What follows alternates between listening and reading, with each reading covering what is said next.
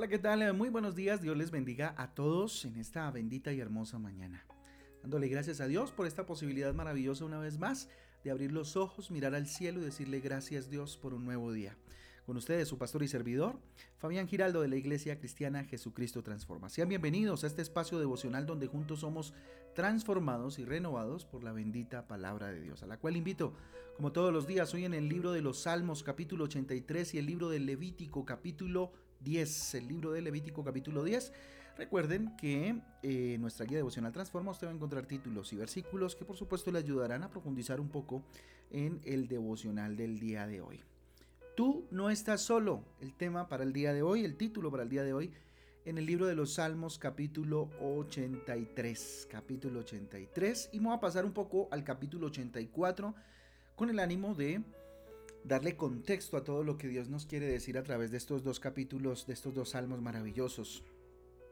Mire, no importa cuán bien podamos estar, con cuántas personas podamos compartir, pues hay, momentos en los cuales, eh, llevados tal vez por los problemas o el estrés, la ansiedad de cada día, pues nos sentimos como si estuviéramos solos y sobre todo abandonados. No sé si usted ha tenido ese sentimiento, esa sensación de soledad, de abandono en su vida.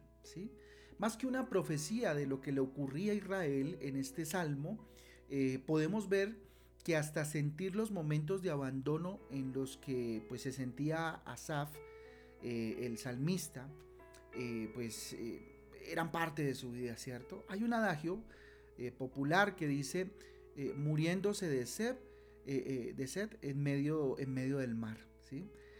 O en medio de, agua fresca, ¿cierto? Rodeados de tanta agua, pero no se la puede consumir, ¿sí? Tremendo. Miren, hay personas que están rodeadas de gente en la casa, en el trabajo, en el colegio, bueno, en los diferentes ambientes que nos desenvolvemos, pero igual se sienten que, que están solas, se sienten en soledad. Tremendo. Mire lo que dice el capítulo 83 del libro de los Salmos en su versículo 1. Dice, oh Dios, no guardes silencio, no calles, oh Dios, ni estés quieto. Mire, cuando estamos deprimidos y agobiados por las circunstancias que vivimos por lo general, cometemos dos errores. Dos errores que cometemos constantemente por lo general, ¿verdad? El primero de ellos es que solo vemos lo malo. Nos enfocamos solamente en lo malo y eso es lo que constantemente pues estamos expresando con nuestra boca. Versículo 2 al versículo 4, mire lo que dice del capítulo 83 de Salmos. Porque he aquí que rugen tus enemigos y los que te aborrecen alzan cabeza. Contra tu pueblo han consultado astuta y secretamente y han entrado en consejo contra tus protegidos. Han dicho, venid y destruyamos para que no sean nación y no haya más memoria del nombre de Israel. ¿Mm? Cuando estamos en este tipo de situaciones, uno de los primeros errores que se comete es que empezamos a ver todo negro, todo mal, todo oscuro, todo sin salida ¿sí? La depresión, el, estar agobiados, el estar ansiosos nos lleva a constantemente tener en nuestra mente y estar expresando con nuestra boca lo mal que estamos, ¿cierto? Ese es su primer error. El segundo error es que le decimos a Dios y a los demás qué es lo que tienen que hacer, ¿sí? Eh, básicamente empezamos a ayudar a Dios, entre comillas. Vamos a ver lo que dice el versículo 9 y el versículo 13. Dice lo siguiente, hazles como a Madián, como a Cisara, como a Jadín en el arroyo de Sinsón. Y dice el 13, Dios mío, ponlos como torbellinos, como jarascas delante del viento. ¿Sí? Como diciéndole a Dios qué hacer con aquellos enemigos que él estaba eh, pensando, ¿cierto? Decirle a Dios qué es lo que tiene que hacer es tan ilógico como si un enfermo le tuviera que decir a un médico cirujano cómo quiere que lo intervenga, cómo quiere que lo opere, o sea, eso no, no tiene ningún tipo de sentido. David, por ejemplo, vivía otra realidad. Mire, a pesar de sus innumerables problemas, David consideraba que lo único que lo podía fortalecer era estar en la casa espiritual. ¿cierto? En la casa espiritual, en la casa de Dios.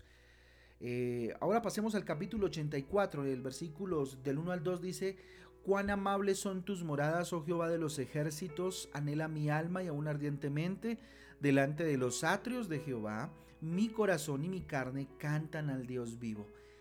¿Se fijan la diferencia? David anhelaba estar en la presencia de Dios, en su casa, en el lugar que le correspondía estar. ¿Qué hacer para no sentirnos solos? ¿Qué hacer para no experimentar soledad aun cuando el Espíritu Santo está en nuestro interior?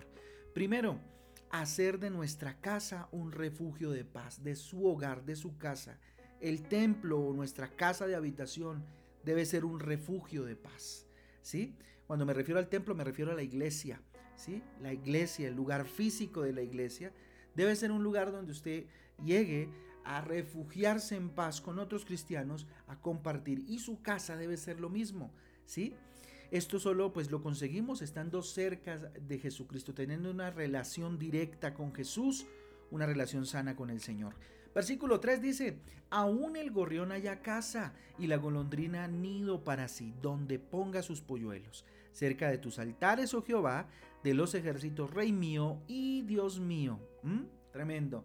Entonces, ¿qué hacer para no sentirnos solos? Buscar estar en la casa de Dios, ya sea en, la casa eh, espiritual de la iglesia, ¿cierto? O en la casa también espiritual, ¿por qué no? De nuestro, de nuestro hogar, ¿no? Generando todo un ambiente espiritual alrededor de ella, por supuesto. ¿Sí?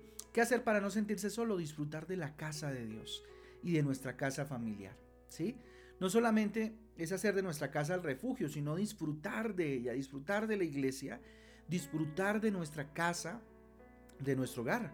¿sí? Solo cuando disfrutamos de lo que tenemos podemos experimentar verdaderos momentos de gozo, de felicidad, de tranquilidad y de equilibrio. Versículo 4 dice, bienaventurados los que habitan en tu casa, perpetuamente te alabarán, dice.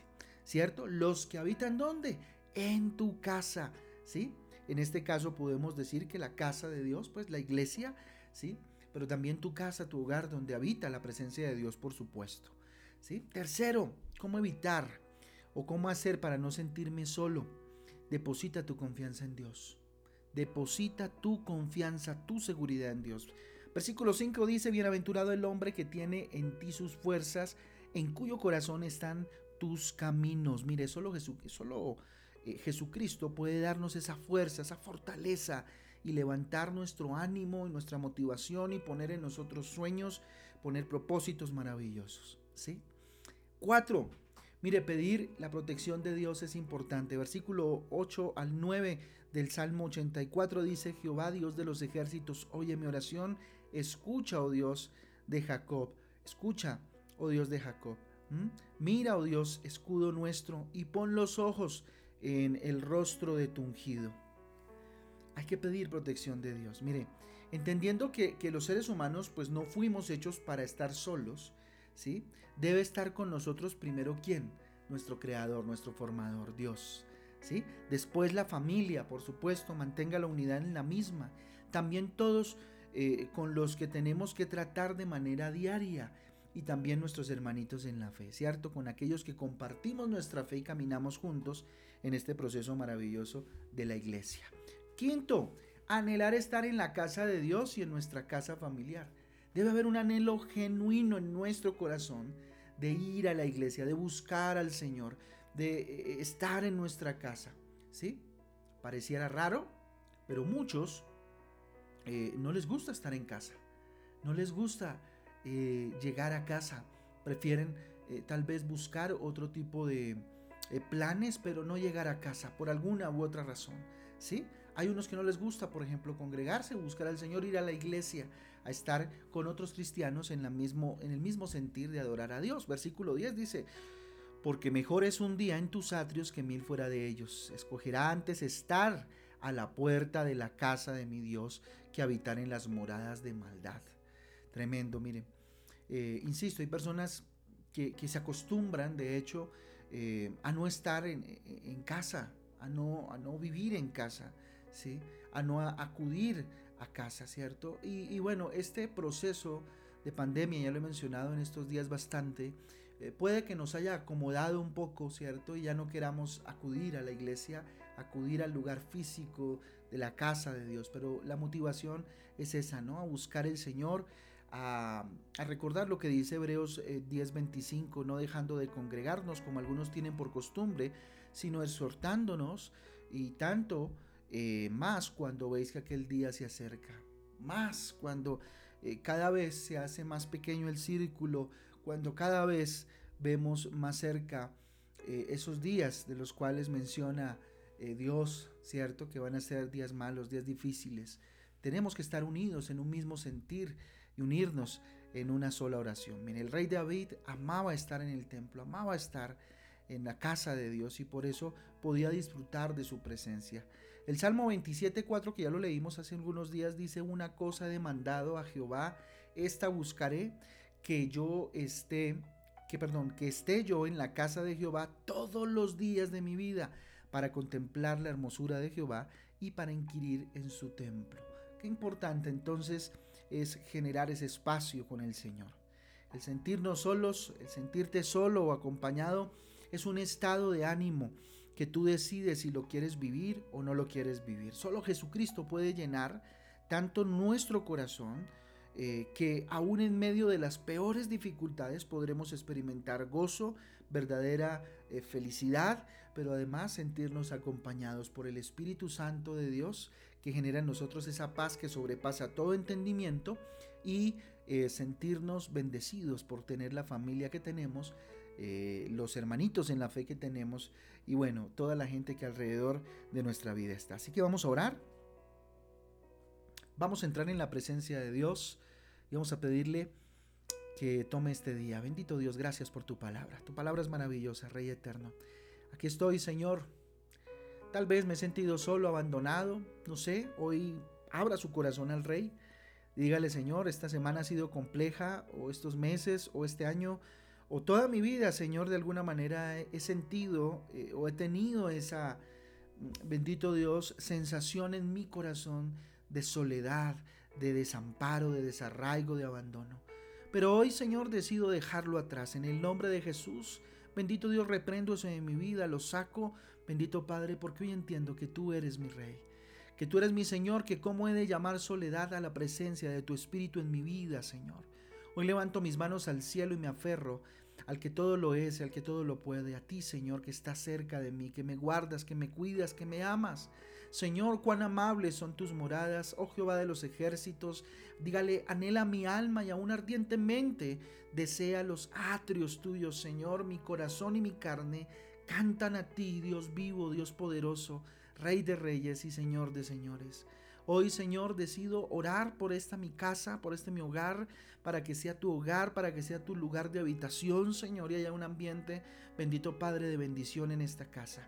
Oro por mi iglesia, Dios, para que cada vez que la visite, para cada vez que te visite a ti, Señor, allá en ese lugar físico de la iglesia, Señor, sea un tiempo de paz, de sentirme ah, ah, fortalecido, fortalecida, refugiado en paz. Bendito Dios.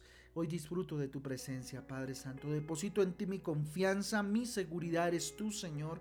Tú mi protección, tú mi guardador, tú mi castillo, tú mi roca fuerte, Señor. Bendito sea tu nombre. Anhelo, anhelo estar en mi casa, Señor, en medio de los míos, orando hacia ti, Dios. Anhelo, si está en su corazón, dígale, Señor, anhelo estar en la iglesia, alabarte y adorarte junto a mi familia. Bendito Dios de mi iglesia, Papito Santo. Hoy, Señor, te pido bendigas este día y me permitas, bendito Dios, hoy ver tu rostro, Señor, en medio, Señor, de todo lo que haga, papá. A ti consagramos este día, Señor, te lo entregamos con todo nuestro corazón, en el nombre de Jesús. Amén y amén. Amén y amén, familia del Devocional Transforma. Un abrazo para todos, Dios me los guarde, Dios me los bendiga. Un abrazo para todos, nos vemos el día de mañana en, nuestra eh, reunión de eh, Matrimonios Transforma. Mañana no tenemos eh, Transforma en casa, ya que pues tuvimos el devocional en, este, en esta semana. Un abrazo para todos, Dios me les guarde, chao chao.